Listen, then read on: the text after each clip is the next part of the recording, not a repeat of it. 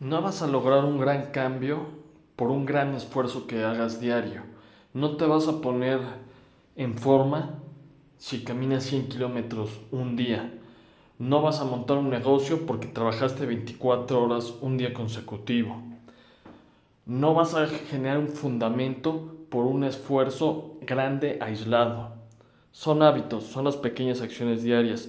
Es caminar un kilómetro diario es trabajar una hora extra para nuestro negocio, es leer 15 páginas diario, es dormirse un poquito más temprano, es cortar el postre y agregar la ensalada. Es lo que hacemos diario lo que nos define.